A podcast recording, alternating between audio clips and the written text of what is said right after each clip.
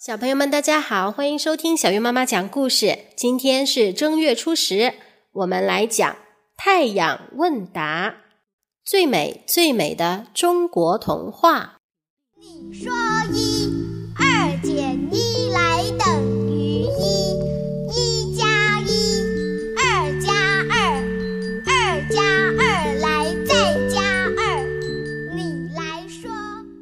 古时候，在长安城里。有两个小孩指着头顶上的太阳，叽叽喳喳争吵着。个子较大的说：“太阳刚出来时离我们比较近，中午比较远。”旁边的矮个子急忙说：“不对，不对，太阳刚出来时离我们比较远，中午才比较近。”谁说的？大个子又开口争着。太阳刚出来时，像马车车轮一般大；中午时，只有小瓦盆一般。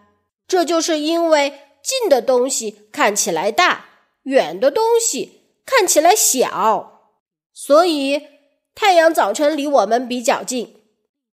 小个子争辩道：“才不是呢！早晨天气凉爽爽的，中午热得人汗流浃背。”这不正表示中午太阳离我们越来越近，才越来越热吗？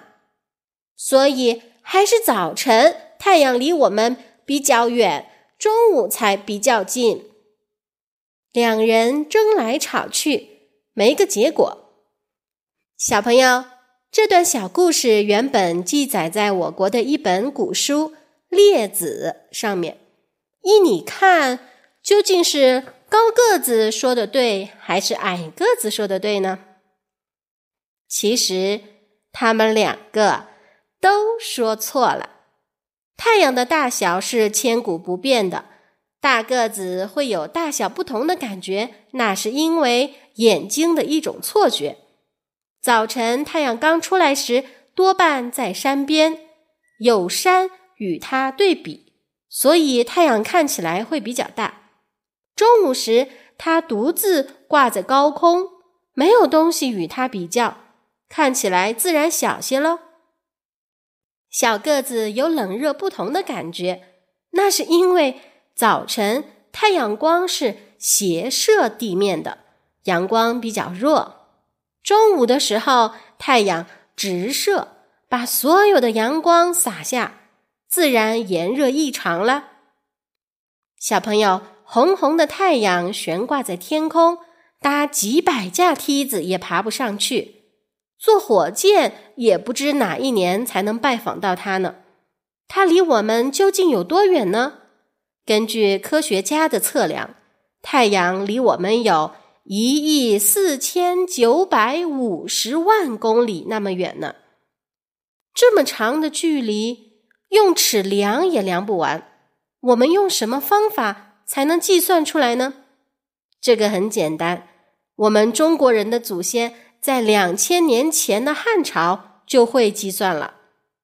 根据一本古书上的记载，祖先们在夏至和冬至这两天，用一批八尺长的竹竿，以长安城为中心，南北每隔一千里插一支，经过正午阳光的照射。地面就会现出许多不同长短的竹竿的影子。祖先在依照这些竿影长度的差别与竹竿间的距离，运用古人算学中的勾股弦定理，就可以测出太阳离我们的距离了。小朋友，你看算术是不是很有趣呢？由于古时候的人以为地球是平的。没有地缘的概念，再加上设备不够完善，所以他们算出来的答案是错的。但是他们计算的过程却是百分之百的正确哦。而勾股弦定理是我们祖先们在两千年以前就已经发明了，西方的毕氏定理正与它相同。小朋友，你说我们中国人的祖先是不是很伟大？我国的算学在汉朝是不是已经很发达了呢？我们继承了祖先的血统，是不是也应该像他们一样好好的动脑筋呢？科学的进展呢，是靠点点滴滴累积的成果。汉朝以后的中国人，在先人的基础上屡有建树，天文的、算学的、机械的，不但展现各时代的研究成绩，在世界科技的发展上也扮演了重要角色。今天我们又该如何推展我们的科技，并迎头赶上其他先进国家呢？数学是非常有趣的。而且只要你认真用心的钻研，其实并不困难。希望每一个听故事的小朋友们都抱有一颗好奇和好学的心，好好的学习。好啦，今天的故事内容就是这样啦，我们明天再见。一二一，一二一二一，一二三四五六七。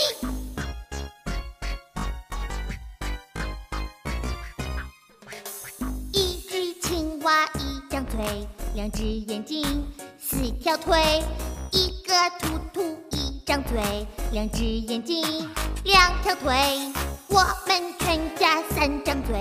六只眼睛，六条腿，不对不对，算错了。我们全家四张嘴，八只眼睛，十条腿。加加减减数数算算，一三五七九，小小数字变化万千。方方手帕圆圆太阳，看看比比划划，美丽图形在你身边。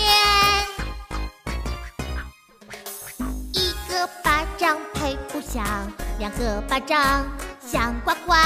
小朋友们手拉手，再大困难都不怕。